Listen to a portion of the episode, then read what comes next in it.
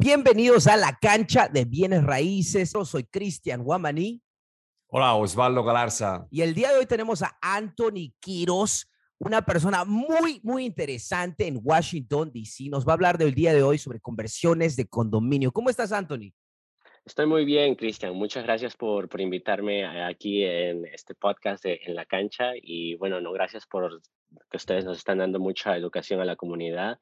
Y bueno, estoy aquí para aportar lo, el conocimiento que yo tengo y para que nuestra gente siga saliendo adelante. ¿no? Excelente. Y yo lo conocí a Anthony hace unos, yo diría que dos años atrás. Y cuando lo conocí, obviamente vi que la manera que se comunicaba, y la visión que tenía de él es increíble y comenzó, él me comentó que estaba haciendo, quería hacer conversiones de condominio, que quería meterse al negocio eh, como, como agente de bienes y raíces y pues un año, dos años después, eh, yo veo que se metió a la cancha de bienes raíces con las conversiones de condominio. Tiene mucha, mucha experiencia. El objetivo del día de hoy es que para el final de este podcast ustedes entiendan que es una conversión de condominio, cómo ustedes pueden comenzar, lo bueno, lo malo y más que todo cómo evadir esos errores populares que hay. Y Anthony nos va a guiar con mucha desinformación. Pero Anthony, cuéntanos un poquito para todas las personas quizás que no te conocen, ¿quién es Anthony Quiros para todas estas personas?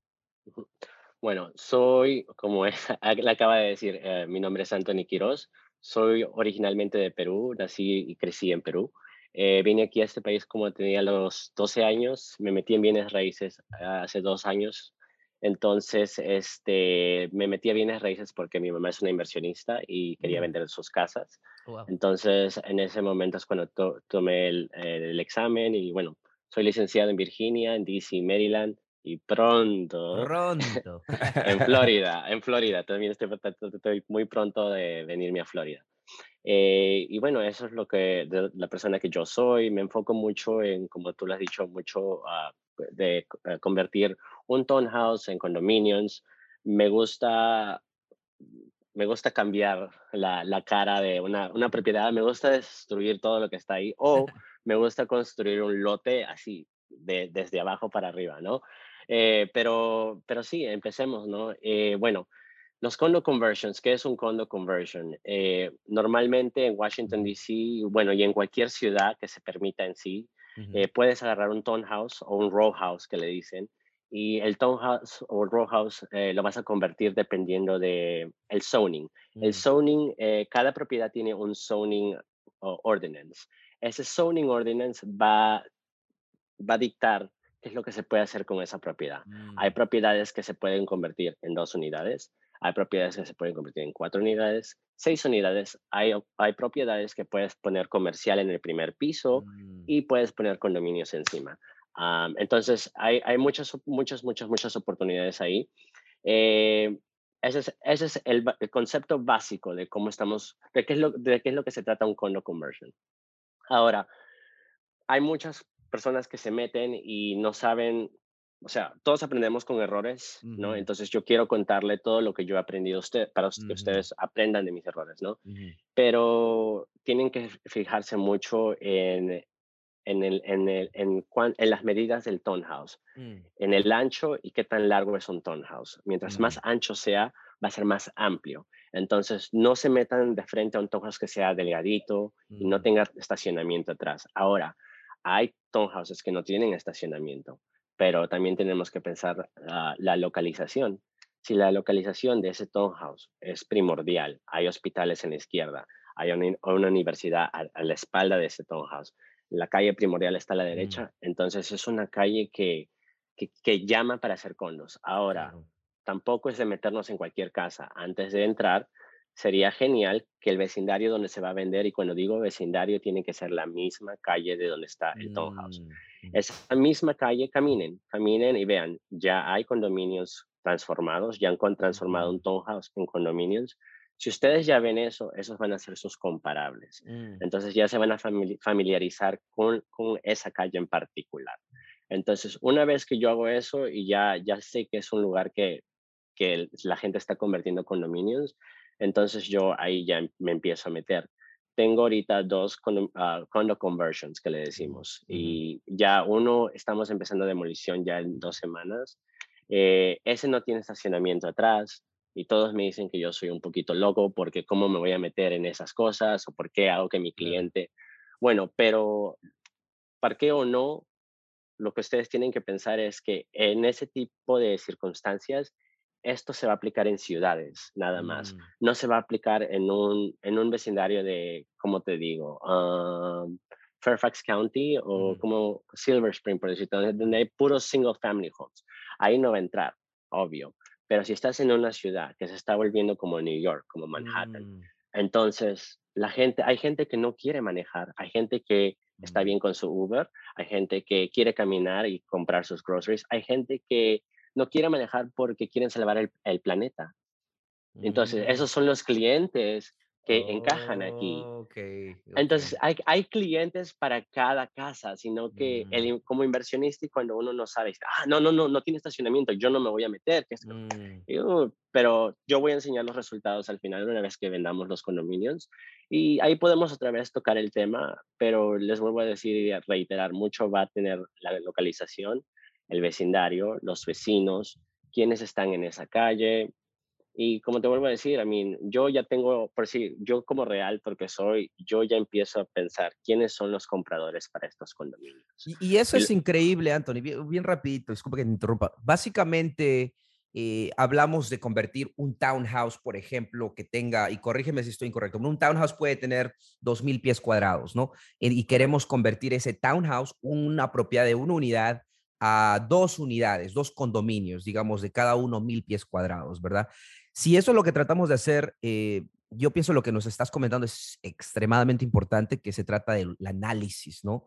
Hay que ver quién va a comprar, porque al final y al cabo, si estamos ah, poniendo mucho capital para la compra del townhouse y después convertir el townhouse en múltiples unidades, tenemos que hacer el trabajo, como tú dices, de los comparables, el análisis y no limitarnos. Me encanta esa confianza que tienes, Anthony, de que los resultados van a mostrar. Y eso me encanta de Anthony porque pues yo estoy casi seguro y, firmemente confío de que él va a tener éxito en eso, porque, bueno, yo te conozco, Anthony, tú tienes esa visión y tomas esa ejecución. Me encanta. ok, pero algo que quisiera preguntarte, por ejemplo, si queremos, uh, ¿por qué no comienzas? Me gustaría que nos muestres para todo el público que nos está, la audiencia, unos números simples para que se les ponga en su mente y, y pongan a pensar un momento, ¿por qué tengo que hacer condo conversion? ¿Por qué tengo que aprender? ¿Cuáles son los números? Danos unos ejemplos genéricos de la compra del townhouse, la inversión para la renovación o para convertirlo a condominio y cuánto sería la venta o la valorización después de los arreglos del condominio y cuál sería la ganancia. A ver si podrías compartir eso con nosotros. Y si, y si nos puedes dar una idea del tiempo, Anthony, sería buenísimo. Un tiempo que toma más o menos en hacer esta conversión de un townhome a, a dos unidades, por ejemplo. Claro, claro. Entonces, déjeme darle un ejemplo. So, compremos un row house por, digamos, 800 mil en Washington, D.C. Eh, idealmente sería en el, en el vecindario que se llama Petworth o Columbia Heights. Okay. digamos Columbia Heights. Tiene estacionamiento atrás, puedes entrar dos, puedes entrar dos carros al costado o hasta cuatro carros. ahora, digamos que te cuesta 800. Vamos a empezar. So, para que compres la propiedad tienes que pagar tus closing costs, los costos de cierre, ahí nomás.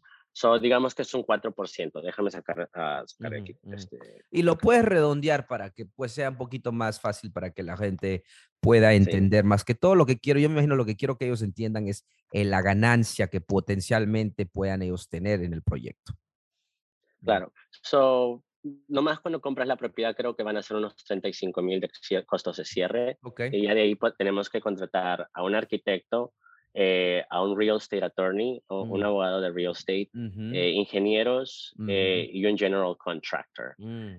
dependiendo si es un lote o si es una casa existente, mm. vas a requerir otros servicios, pero estamos hablando de un promedio. Digamos que en planos, permisos, tan solo planos y permisos, 50 mil, 60 mil. Tengamos 60 mil, ¿ok? Ya. So, tiene 60 mil más 32 mil más 800 mil. So, Casi 900. Ya. Ok, so de ahí la construcción por cada condominio te va a costar 100, 150, dependiendo, dependiendo qué sistema tengas en lugar. Mm. Por decirte, ya nosotros tenemos eh, bodegas donde almacenamos bastante material. Mm, Entonces, si es que yo ya tengo el material listo, si es que yo ya tengo el material listo, entonces puedo usar de un proyecto a otro proyecto. Y cuando tú tienes material listo, significa que tú estás comprando ma- material por mayor. claro. Cuando uno compra por mayor es mucho menos. Mm. Entonces, vamos a decir que no tienes nada. Vamos a decir que tu construcción por cada condo es 150. Son Ok. 300 mil por dos condominios. Mm, Ahora vamos a decir que la unidad de arriba se vende a 1.1, la unidad de abajo se vende a 900. Pero mm, seamos más creativos. Y aquí viene la creatividad. Eh, yo me aventuré recientemente a que vamos a vender eh, los parking spots, eh, donde se estacionan atrás. mm, lo, lo estamos haciendo un separate deed. Va a, ser, tiene, va a tener una registración como la casa, pero es aparte oh, y va ok. a ser un, un, sí, va a ser un deed diferente. Entonces, vamos a vender los estacionamientos por, por 40 mil cada uno. Entonces, Mm, ahí ya tienes, esti- estás, estás a 2 millones, 1.1, 900, tengas dos parking spots, son 80. So, ya tienes mm, 1, 2, 80, casi 1.3. Sí. I mean, or, Ujú. perdón, 2.1. Sí, 2.1, 2.1, claro. sí. 2.1, sí.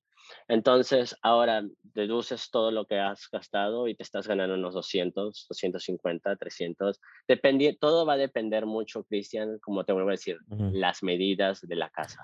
Mientras más ancha sea la casa, mejor, porque tú tienes que dar el espacio de un condominio. Tienes que hacer que la gente no sienta que está entrando a, a- a un condo. Es una casa, se siente una casa y es una casa Mm, el estilo de vivir no puede cambiar, tiene que Mm. ser lo mismo, pero es un condominio y, va- y también va- eh, los abogados van a crear una condo association mm, para que haga un condo fee y ellos van a hacer todo el papeleo. um, y los abogados te cobran normalmente 6 mil por cada condo que se tiene, papeleos que tengan que hacer, 6 mil, 7 mil dólares. Oh, wow, So- interesante. E- e- Entonces, los números, bien rápido para resumir, dijiste que era como 900 la compra, costos de cierre y comenzar el proceso y 150 por cada uno, o sea, 300 mil, ¿verdad? 300, sí. Entonces, estamos viendo que es do- 1.2 millones total de inversión. Más menos, punto- era ajá. 2.1, sí, 2.1. Ujú. Ajá. Es, no, no, uno, u- bueno, la compra y Oh. la renovación 1.2, ¿verdad?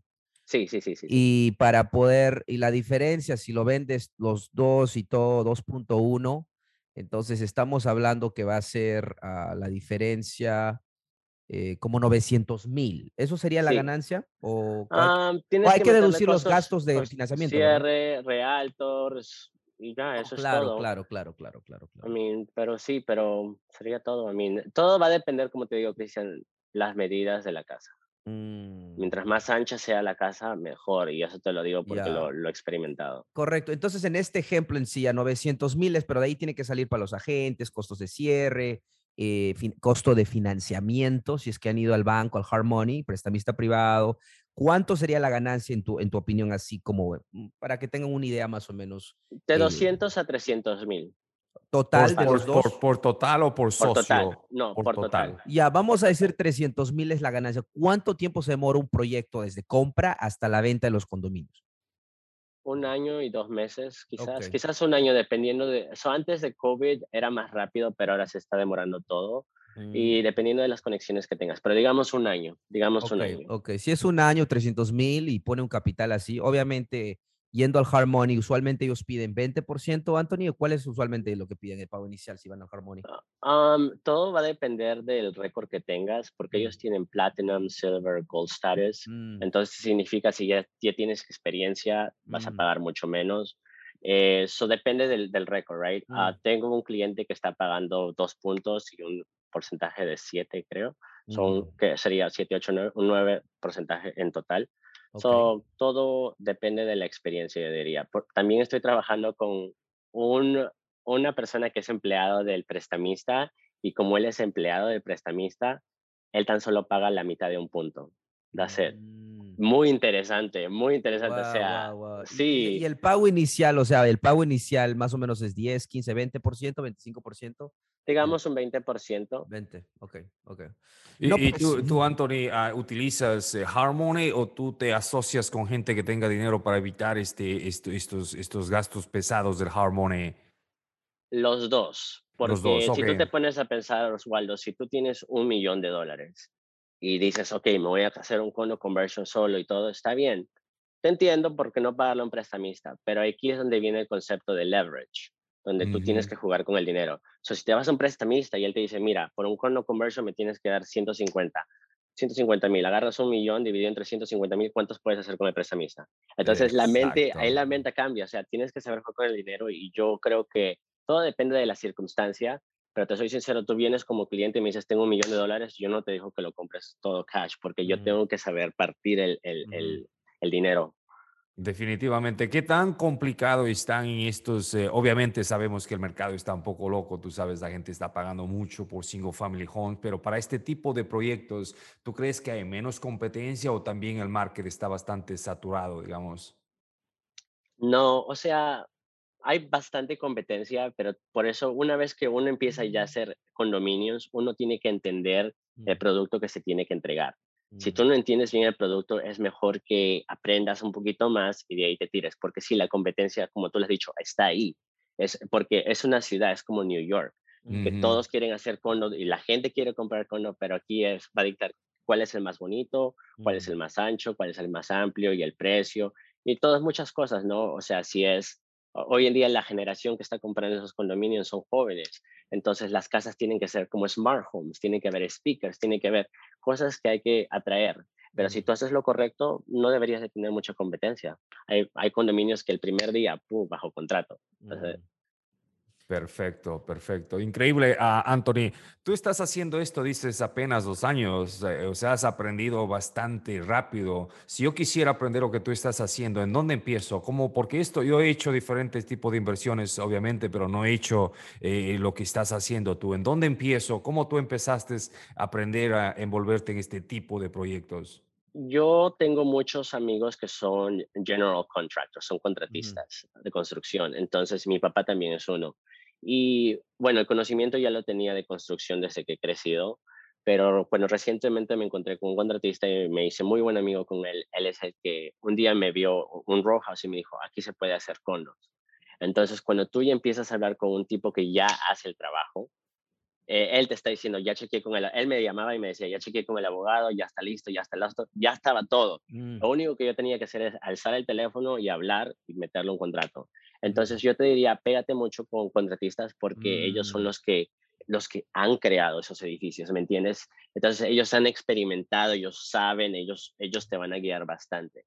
Y es bueno tener un contratista que constantemente tú vas y le dices, no, quiero hacer esto, quiero hacer el otro. Y, eso es algo importante para todos los que están escuchando. Siempre hablamos de estar en la cancha de bienes raíces y en realidad, para meter goles en la cancha, tienes que estar ahí con las personas que están jugando en el mercado o en la cancha de bienes raíces. Entonces, los, e, eso es un ejemplo perfecto, Anthony. Si hay contratistas, constructores que ya lo están haciendo o son inversionistas que ya lo están haciendo, estar con ellos ya vas a aprender nuevas terminologías, te van a dar confianza, vas a rodearte de gente que ya lo está haciendo porque el lenguaje es diferente.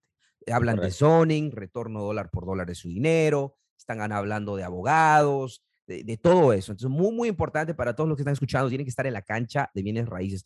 Anthony, regresando, ya sabemos qué es eh, las, las conversiones de condominio, ya sabemos la importancia y vimos un ejemplo de cuánto uno puede ganar en un año si nos enfocamos, ¿ok?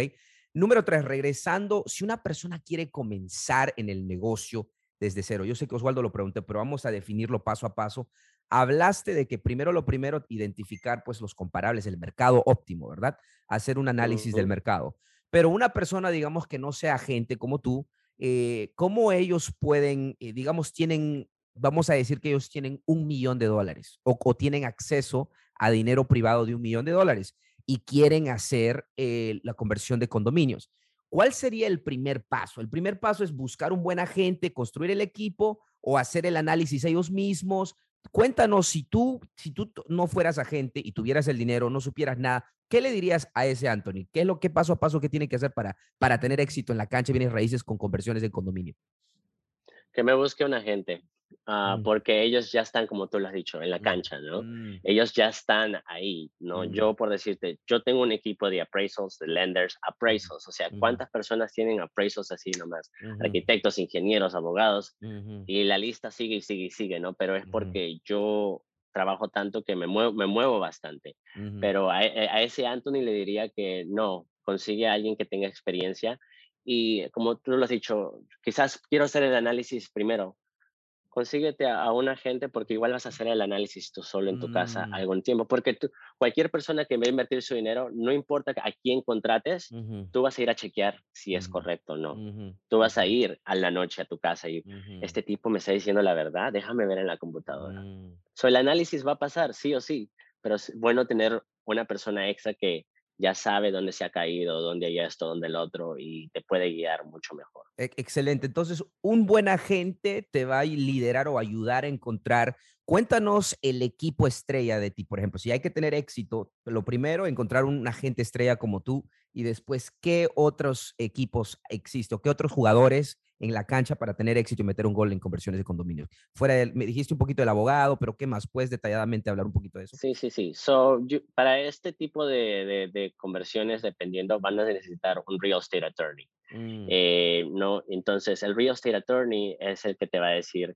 es el que te va a decir eh, si todo está bien con la propiedad, te va a decir si tú quieres hacer dos condominios y el realtor te ha dicho sí, sí se puede hacer, lo único, que, lo único suficiente, lo único que queda es chequear que la información es correcta con el abogado, porque el abogado va a saber y te va a decir, puedes hacer tal, no puedes hacer tal. Y después del abogado sería, si vas a usar cash, bueno, no necesitas prestamista, pero si quieres repartir ese cash que tienes de un millón de dólares y repartirlo en 10 casas, vas a necesitar un prestamista. Hay algunos prestamistas que dejan que sus clientes escojan los appraisals. Mm. entonces, eso es importante porque si uno escoge el appraiser y ellos ya me conocen a mí y nos caemos bien, ese reporte va a venir basado en lo que estoy tratando de hacer. Mm. Entonces ya es un equipo, ¿me entiendes? Entonces son, son varias personas que son la llave para que todo funcione bien. Y aparte de eso vas a necesitar también una compañía de staging. Mm. Eh, staging es cuando amoblamos la casa ya cuando está lista para la venta para darle la visión a los clientes. Hay mucha gente que no quiere hacerle staging porque es un costo extra y yo entiendo, pero si se va a hacer algo o se hace bien o no se hace nada. Entonces, esa es otra. Ah, de ahí, ¿qué más? Va a ser Realtor al final, compañías de títulos, sería bueno también que se afilien con una. Si ustedes van a estar en la cancha, tienen que, van a hacer esto todo constantemente, afíliense con alguien de que ok, necesito algo a las 9 de la noche, esa persona, pum, en mi correo mm. electrónico ya está lo que yo necesito. Domingo me contesta en el teléfono, qué bien.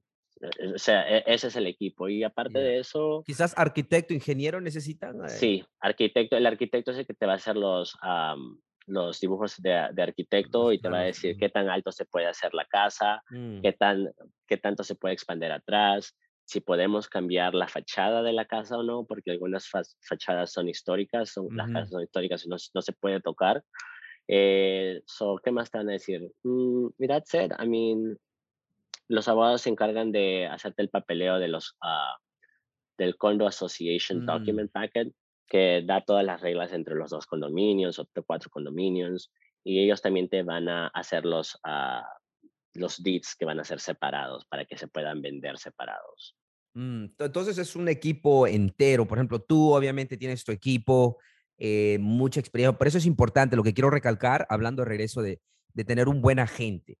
Los agentes de bienes raíces, los buenos, se especializan y cuando se especializan, significa que ellos saben mucho más, han tenido éxito en diferentes proyectos, saben más que la gente regular. Muy importante, hay agentes que se especializan en propiedades multifamiliares, propiedades comerciales, propiedades, conversiones, por ejemplo, desarrollo inmobiliario como conversiones de condominio, como Anthony. Entonces, muy importante seleccionar a los jugadores, particularmente a la gente, porque si uno encuentra un buen agente de bienes raíces, un buen agente de bienes raíces tiene su equipo tiene a las personas, tiene a los expertos. Se ahorran ustedes muchos dolores de cabeza, estrés, tiempo. Entonces, muy importante, porque si nosotros podemos encontrar un jugador estrella como Anthony, uno puede ya de entrar a la cancha y comenzar a meter gol en su primer proyecto. Entonces, muy, muy importante. Ok, entonces, hablamos del equipo en general. ¿Cuál es lo segundo? El agente, me imagino que va a identificar las opciones potenciales, ¿verdad? Y una vez que tú le muestres, eh, cuéntanos un poquito cuando tú encuentras, yo soy tu cliente, por ejemplo, Antonio, yo te digo, mira, Antonio, mira, tengo 200 mil dólares, eh, yo tengo el prestamista, eh, muéstrame oportunidades. Una vez que tú me muestras la oportunidad, ¿qué pasa? ¿Cómo, cómo, el, el, como le llamamos la diligencia? Dinos un poquito sobre eso. Claro, so, bueno, yo como realtor normalmente antes de que mande propiedades, yo ya busqué en el, en el, en la data, en el database, en la base, eh, en la información de la, en, ¿cómo ¿Base de datos? En, en la base de datos de los realtors. Nosotros tenemos acceso a qué, qué tipo de propiedad es, las medidas y bueno, el, el tipo de zoning. Entonces, una vez que yo ya encuentro la propiedad y mi cliente me ha dicho, bueno, yo quiero hacer dos condominios en este vecindario, yo voy y busco. Mm, Eh, de ahí es, me conecto con el abogado de frente mente y le digo lo que quiero hacer para que él me confirme y me, me, me diga que estoy, estoy dentro de lo correcto. mm, Normalmente eh, el abogado te dice sí, no te cobra ni nada. Hay, ah, lo vuelvo a decir, tienes que tener una relación ya hecha correcto. para correcto. que esta persona te, te vuelva a hacer el, el servicio, ¿no? Y ya, I mean, eso, eso sería ahí. Entonces confirmas con el abogado, porque el abogado se especializa en, en verificar si hay un potencial o no, si lo van a dejar o no la ciudad, ¿verdad? Porque es una aplicación que hay que mandar, me imagino. Sí, también mandas una aplicación con los ah, architectural drawings para que DCRA te los apruebe. Entonces, y una, antes que te lo aprueben, lo, mandan todo a los vecinos. O sea, los vecinos de esa calle van a, ah, van a tener una votación y van a decir quién está de acuerdo y quién no está de acuerdo con el mm, proyecto. Normalmente la gente está de acuerdo, pero es, es un proceso muy que toma mucho detalle. Ok, O sea, el entonces, eh, proceso, el dale. proceso, disculpa Cristian, el proceso, eh, tú dices que de construcción, bueno, desde que compras hasta que los condominios están listos duran de 12 a 14 meses más o menos. ¿Tú dirías que la mitad de esos son trámites y la otra mitad construcción o, Sí. o qué tanto es construcción más o menos? Yo sí, correcto. Son seis meses será como planos, permisos y que todo sea Mm, aprobado. Y de ahí los otros seis meses son de construcción. Lo pones a la venta un mes, cierras y ya otro mes o dos meses, sí. Oh, wow. Ok, Anthony, mira, para la gente que nos está escuchando, tú eres un agente de bienes y raíces y también eres inversionista. Eh, la pregunta para mí es, si yo quisiera ser, o cualquiera de las personas que nos está escuchando, hacer este tipo de proyectos, pueden ir a ti y tú les ayudas con estos, estos proyectos desde la compra y les vas guiando. ¿Cómo trabajas tú para ayudar a un inversionista que esté interesado en este tipo de proyectos? Correcto, Osvaldo. So, tengo varios inversionistas que yo les traigo el proyecto, cerramos la casa, pero yo no soy el realtor normalmente de que ya, chao y te veo cuando ya está Mm, listo, todo listo. No, no, no, no, no. Yo quiero guiarte y yo quiero asegurarme que el proyecto ejecute, porque mm, si el proyecto no ejecuta, ejecuta todo, me, todo cae encima sobre mí. Sí, yo mm. no soy el dueño de la propiedad, yo no tengo, na- nada está bajo mi nombre, pero soy el realtor que te trajo esa propiedad. Entonces, yo como realtor, cualquiera de mis clientes quiero que todos Ujú, puedan, puedan llegar a la, a, la, a, la, a la meta, ¿no? Puedan llegar al final. Y normalmente yo, ellos me dicen, pero yo no pienso, hay algunos que no quieren pagar por decir un project management fee, ¿no? mm, Y sí, a veces no, yo no, yo no pido nada, pero yo lo único que pido es de que al final, o sea, vendámoslo y me vas a dar otros referrals, otro- otras cosas. Pero yo creo que aquí el punto es que una vez cuando uno ya hace tanto dinero, ya ves el dinero que va a entrar. Tuve un cliente que me dio un cheque, no, me dijo que no me iba a pagar porque no quería para el project manager, pero de ahí me dio un cheque al final del closing aparte. mm, ¿Entiendes? Entonces yo no me foco en de que oh, me van a pagar, no. Ah, eh, para mí es tan solo hacer llamadas, chequear emails y ya está. Y estoy al día de todo. Entonces a mí me gusta guiar a la gente desde que cierran la propiedad hasta que la volvamos a vender. Muy Mm, bueno, muy, muy, ah, muy interesante y muy importante, como Cristian viene mencionando, tener un agente como, como tú que se especializa para las personas que están interesadas, obviamente, en este tipo específico de proyectos. Tú o alguien que haga lo que tú haces es la persona indicada, definitivamente. Correcto. No, no, y eso es importante. Como le digo a toda la gente, es, eh, tienen, cuando van a un mercado nuevo o quieren hacer algo nuevo, busquen al especialista, al experto local. Y en DC, yo no confío en nadie más que Anthony Quiroz cuando hablamos de desarrollo inmobiliario, porque más que todo conversiones de condominio. Ahora, regresando al punto de, ok, diligencia. Eh, hablas con el abogado, te da la luz verde, obviamente se manda la oferta, eh, ratifican el contrato. ¿Ponen cuántos días de, diligencia o tiempo de inspección o lo que llamamos en inglés eh, inspection period o feasibility study. Cuéntanos un poquito de eso del lado de, de, de, de un comprador. Y ahí encontramos una oportunidad. Cuéntanos el proceso. Hay, hay básicamente días, 15 días, 10 días, solo para que la gente tenga una idea. So, todo, todo depende, ¿no? Eh, hay, como tú has dicho, hay feasibility studies, hay inspection periods Mm. que un- uno le da permiso a hacer, pero seamos honestos y directos al punto. Aquí se va a convertir en condominios, eso ya se sabe. Aquí eh, se va a derrumbar todo, eso ya se sabe. So, en Ujú. sí no hay ninguna inspección que hacer, Mm, no hay ningún, por- pero, pero todo va a depender, como te vuelvo a decir, del Mm. realtor. Porque si el realtor tiene el abogado, el esto, el esto, yo ya sé que se puede hacer aquí. Yo lo único que tengo que hacer es cerrar la propiedad Claro. para mandar los planos y permisos. Ahora, Mm, hay personas que quieren hacer una inspección, sí se puede poner, pero les voy a ser sinceros, si se va a derrumbar todo, ¿qué inspección hay que hacer? La única inspección sería es con el abogado, que se puede hacer todo lo que el realtor me ha dicho, me confirman, ya estoy listo y se acabó. Exacto.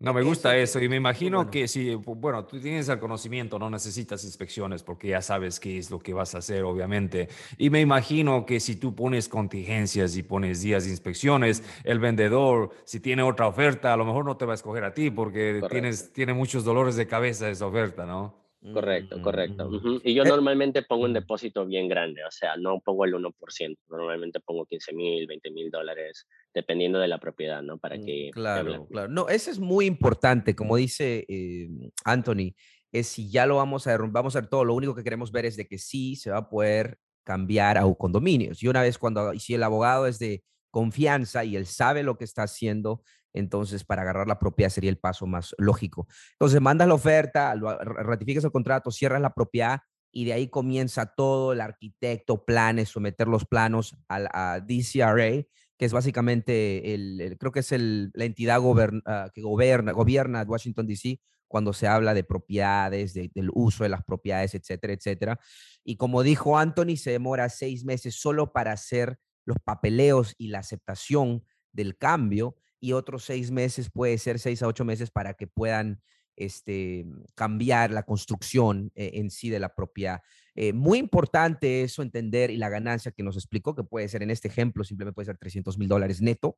Entonces, ¿cuáles son unos errores populares, Anthony, para toda la gente? Para que me gusta hablar de lo bueno y también un poquito de los errores populares para que la gente no cometa cuando están entrando a la cancha con conversiones de condominio. El análisis no es, no es hecho correctamente la Mm. localización no es tan primordial, Mm. ah, no hay muchos condominios o Mm. quizás hay muchos condominios en esa calle y están mucho tiempo en la venta. Eh, no, y antes que me olvide, quería decirte que nosotros cuando ponemos la propiedad bajo contrato no esperamos a cerrarla, empezamos a trabajar ahí mismo, porque puedes, Mm, porque para que el arquitecto empiece a dibujar todo se va a demorar unas tres a cuatro semanas nomás. Entonces, ¿me entiendes? En esas tres, cuatro semanas que vas a cerrar, mm, empieza a hacer eso para que le ganes al tiempo. mm, Pero tan solo quería decirte eso, para que la gente se mueva, porque si uno no, no escucha esto, va a decir, ok, tengo que cerrar primero la propiedad. No, no tienen que cerrar, porque el trabajo que se va a hacer es, son los dibujos primero. Entonces, Correcto, correcto. Y ahora todo ese costo viene del comprador, obviamente, que va, ya está eh, planeando todo para el futuro. No, ese está correcto. fenomenal. Entonces, uno de los errores me dijiste que el, el análisis comparativo o, o los números, bueno, la vecindad, la demanda, todo eso. Y eso, es- eso cae bajo la responsabilidad de, una, de la gente como tú, ¿verdad? De hacer el Correcto, análisis. Correcto, correcto. Y de ahí también el estacionamiento, ¿no? Mm, Hay mucha gente que quiere estacionar sus carros, pero te voy a ser sincero, yo también, o sea, no creo que yo haría un condominio que valga 3 millones y no mm, les dé un estacionamiento. I claro. mean, eh, un comprador de 3 millones tiene dos, dos bonitos carros, eh, se quiere estacionar. claro. Entonces, tienes que saber qué tipo de, de, de- de venta vas a hacer al final y si hay estacionamiento o no. Entonces, no, por decirte, el lugar que yo estoy haciendo sin estacionamiento, esos condos, u- el de arriba se va por 900 y el de abajo por 800, Mm, pero ves el precio que se va a vender, estamos a 1.7, no estacionamiento, ahí va a haber gente que no necesita estacionamiento. Entonces, muy, muy, mu- tenemos que tener cuidado en cada aspecto, ¿no? Ok, perfecto. ¿Cuáles han sido otros errores fuera de esos que, que has Mm, visto? Am, obviamente, teniendo un buen agente soluciona la mayoría de esos errores por, lo- por el análisis que vas a hacer. Ah, ¿y qué te, algo más que quería preguntarte, ahora que estamos en po- potencial errores, el- la construcción. el, contra, el constructor. Cuéntanos un poquito cómo, qué, cuál ha sido tu experiencia con buenos o malos, cómo elegir un buen, porque obviamente un constructor que va a hacer un fix and flip de 30, 40 mil dólares o 50 mil dólares no va a ser eh, la misma habilidad o capacidad de otro constructor que ha hecho renovaciones de condominios de 200 mil dólares. Cuéntanos un poquito de eso. Correcto. So, entonces, yo con eso, ah, cuando yo contra, yo escogí a un contratista, yo chequeé su, uh, su, su, su, su, record, como le dicen, ¿no? Entonces, eh, el tipo trabaja para el gobierno, tiene una compañía de construcción, hace mm. mayormente parques así en Washington, D.C. Mm. So, su, su, trabajo era impecable y me gustó y él trabaja en edificios. Ahora, sí, tengo a mi papá que hace, you know, él tiene su compañía de construcción y whatever, pero yo no mezclo family con business. Entonces, eh, por eso fui y busqué otro, ¿no? Y ahora, para chequear que estos contratistas ah, sean lo que dicen, Mm. Yo normalmente voy a chequear sus trabajos y no es un trabajo, pero yo constantemente, ¿qué trabajo tienes? ¿Qué trabajo tienes? ¿Qué trabajo tienes? Mm. Entonces yo ya ahí estoy viendo el proyecto que están haciendo, cómo están haciendo y e, en ese mismo los estoy tratando, porque como voy a trabajar con un contratista por, con seis meses, tienes que llevarte bien. Si no te llevas bien, esto no va a ser divertido. Entonces, tienes que saber escoger no, es que, es que es verdad. Eh, si yo sí, sí, no, es, es, es, verdad, Por eso sonreímos, porque es verdad. Pero sí, o sea, elegir el contratista es muy, muy, muy, muy importante. Y también vamos a, eh, eh, depende del contratista, pero uno puede controlar el costo, ¿no? Entonces, ¿qué es lo que yo te digo? Tengo un inversionista que él quiere, un, que, él quiere, por decirte, que el contratista le cobre por todo excepto hasta los final touches. Mm. So light fixtures, roof, or I'm sorry, light fixtures, floors, uh, bathroom fixtures, todas esas cosas que, que todo, todo lo que el comprador pueda ver, el, eh, mi, mi, cliente lo va a proveer. So él va a controlar el costo de ahí. Si tú tienes el tiempo y quieres hacer eso, también se puede controlar el costo de esa forma y hay más ganancia. Mm. Pero ya, ya te envuelves más tú y tienes que estar ahí constantemente y tienes que chequear y bueno, ¿no? Entonces, creo que el contratista aquí es muy, muy primordial y tenemos que saber escoger a la gente y chequear, chequear los proyectos que han hecho. Es fácil mandar una dirección, pero yo quiero, no quiero ver algo que ya se ha vendido, quiero ver algo que estás construyendo. Y, y los proyectos van a estar en muchas diferentes fases. Hay muchos que me dicen, oh, estoy haciendo esto. Ok, ¿en qué fase estás el proyecto? O oh, recién estoy poniendo framing te voy a ser sincero, el framing yo no, no, no lo necesito ver porque nadie lo ve, right? Mm. Pero voy a chequear de vez en cuando, pero a mí más me gusta ver el final phase, la fase mm, final, porque ya, ya empiezo a ver los deliveries, la pintura, el piso. Los detalles, los detalles, claro. Exactamente. Entonces ahí es donde yo presto atención y yo te soy sincero, cada vez que contratamos o firmamos contratos con contratistas, yo antes de firmar, yo les digo a ellos, discúlpame si es que yo voy a ser muy presiono tanto o te llamo tanto, pero a mí me gustan las cosas que se hagan particularmente de alguna forma. Y si no se hacen, vamos a tener problemas porque se está pagando por un servicio, no es un servicio gratis. Entonces, yo soy directo así y si te gusta la taza del té, la tomamos juntos. Y si no, mejor no. Eso, por eso me encanta, Anthony, porque es igual que yo en algunas maneras y él lo dice como es, eh, eso, porque hay veces hay que hacer así, de esa manera filtras a la gente. Si de una la gente se siente, oh my God, que no, entonces potencialmente no es una compatibilidad adecuada, pero si el otro sabe su trabajo y sabe, no lo va a tomar mal. Entonces es muy importante, eh, me encanta eso, y mucha gente tiene que ser un poquito más directa con, con, la gente, porque el negocio es negocio, ¿no? O sea, como dice, están pagando un servicio y ese servicio estamos hablando de 300 mil dólares, o sea, tiene que ser un buen trabajo. No, me encanta, me encanta, Antonio. Y esa es la manera que se tiene que hablar con los contratistas, ¿entiendes? Mm. Que ellos tienen que conocerte, como tú dices antes, porque ya cuando están en el proyecto y, si no les gustas, no te conocen, ¿entiendes? Y empiezan a, tener ese, ese, ese roce, es, es, mejor que te digan antes, no me caes bien por a, razón, no quiero trabajar contigo, pero eso, eso pasa cuando eres claro al principio, me encanta. Y no, eso me encanta a mí. Y yo le digo siempre, y hablamos con Oswaldo, en cualquier relación, ya sea inquilino, dueño de casa, contratista, inversionista, tienes que poner una línea en la, tierra, como decir, y mira, esto es lo que va a pasar y esto es lo que esperamos de ti. Y si no puedes proveer y rendir, entonces chao. Y si puedes rendir y proveer, excelente. Entonces, para mí es importante eso. Entonces, ya vimos, eh, obviamente, los errores populares. Anthony, cuéntanos qué consejitos tú darías a las personas que recién están comenzando en la cancha de bienes raíces. Obviamente, este conversaciones de conversiones de condominio no es para una persona que recién está comenzando, o sea, pueden hacerlo, pero ¿qué tú recomiendas? Que agarren un poquito de experiencia en el fix and flip primero. Eh, si una persona tiene el capital, pero no tiene nada de experiencia, ¿cuál es tu recomendación? Y encima de eso, si quieren de entrar y han hecho un fix and flip o dos y quieren de entrar al mundo de conversiones de condominio, ¿qué consejos le darías a esas personas?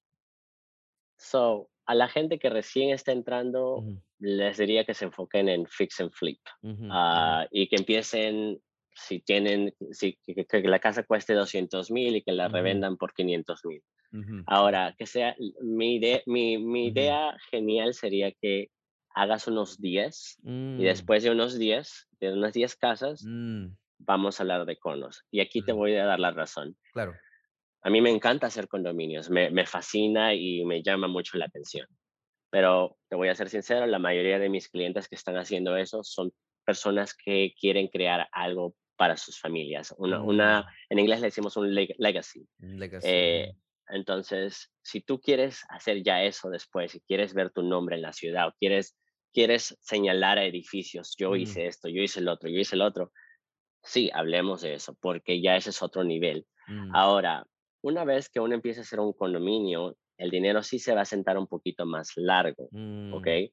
Pero por eso vamos a lo que te acabo de decir. Si uno quiere un legacy, una, algo que quiere dejar atrás, entonces eh, va, va, a costar, ¿no? Y la razón que yo recomiendo Fix and Flip para empezar es porque en Fix and Flip se voltea el dinero más rápido. Mm. Tres, cuatro meses ya saliste. Tres, cuatro meses ya saliste. Tres, cuatro mm. meses ya saliste. Por decirte, en DC y estos son, estos son crazy que estoy haciendo ahorita. Tengo dos row houses, las estamos comprando una a 810, la otra a 900. Va a ser ah, renovación rápida, no adición, no nada. La vamos a revender, la de 910 se va por 1.8 y mm. la de 810 se va por 1.6. Mm. Tres, cuatro meses, pero viste la capital ahí, pum, rapidito mm. vamos a voltear. Entonces, una vez que se voltea ese dinero, yo no sé si es inversionista, va a querer hacer ya más condos, porque mm. yo, él ya me ha hecho condos conmigo y todo, pero ahora que le estoy enseñando a hacer otra diferente forma de flipping, porque esta forma de flipping es construir, eh, eh, no estamos destruyendo la casa, pero estamos renovando completamente todo, entonces que se puede pedir hasta ese, ese, ese monto. Entonces, él, él ahorita está fascinado con eso y vamos a ver, ¿no? Todo, como te vuelvo a decir, todo depende de lo que uno quiere crear, crear para uno mismo. Si yo tan solo quiero el dinero y quiero entrar y salir, Fix and Flip sería lo mejor. Pero si quiero que la gente me recuerde los siguientes 30 años y Anthony Quiroz tiene 100 edificios aquí en Washington, D.C., perfecto, ese quiero ser yo, ¿entiendes? Hay que escoger y hay que saber qué tipo de personas queremos ser para poder enfocarnos en qué camino podemos andar. Una pregunta hablando de eso, Anthony, cuando tú dices legacy, tú haces el edificio, están los, vendes los condominios, ¿tú tienes algo que ver con el mantenimiento de eso o, simplemente lo que estás hablando es de, dejar tu nombre porque tú lo hiciste, el, el edificio? Claro, so, cuando uno crea las fachadas de las casas, tú puedes poner una plaquita y bien mm. bonita diseñada con tu nombre, de George, mm. algo, ¿me entiendes? Y mm. esa placa se queda ahí para los condominios. Oh, Entonces, eh, mi cliente ya me ofreció y me dice, ¿quieres que le ponga de Anthony?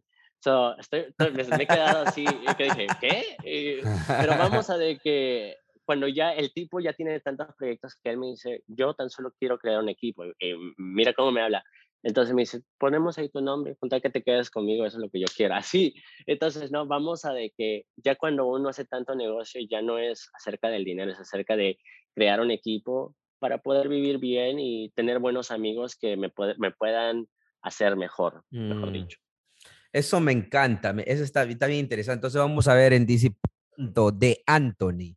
me gusta eso. Anthony Avenue. Me gusta, me gusta. No, me encanta, me encanta. Y, Antonio, una, una preguntita, y antes de finalizar, yo personalmente es una pregunta mía. Eh, cuando hablamos de transformar un townhouse, ¿ok? O un row house, como se llama, a dos unidades o tres unidades de condominio, ¿hay alguna manera de, porque yo soy bien proponente del método CAR, ¿no? Entonces, no estoy seguro si es posible, o sea, la en teoría sí, pero en práctica tú lo ves, por ejemplo, eh, lo compro, lo arreglo, lo renuevo, lo hago condominios, vendo uno o dos y me quedo con uno para renta. Cuéntanos un poquito de, ¿es popular ver eso o cuéntanos un poco de eso? Sí, mira, tengo un inversionista. Eh, lo que él hizo es, él construyó todo el condominio, lo convirtió, ¿ok? Y de ahí lo que él hizo, él, él refinanció, uh, él le hizo como el CAR, como tú le dices, lo refinanció y tiene un mortgage. So ahora él va, a rentar pero como los condominios son completamente nuevos, mm. tú vas y tú pides lo que tú quieres. No mm. hay que, oh, comparable tal, oh, comparable tal. No, señores, esto es un nuevo condominio y la mm. gente se está peleando ahorita por la renta nada más. Oh, están dando más del dinero que él, él, le está pidiendo y él ya está pagando su mortgage. Ahora, esa es una forma.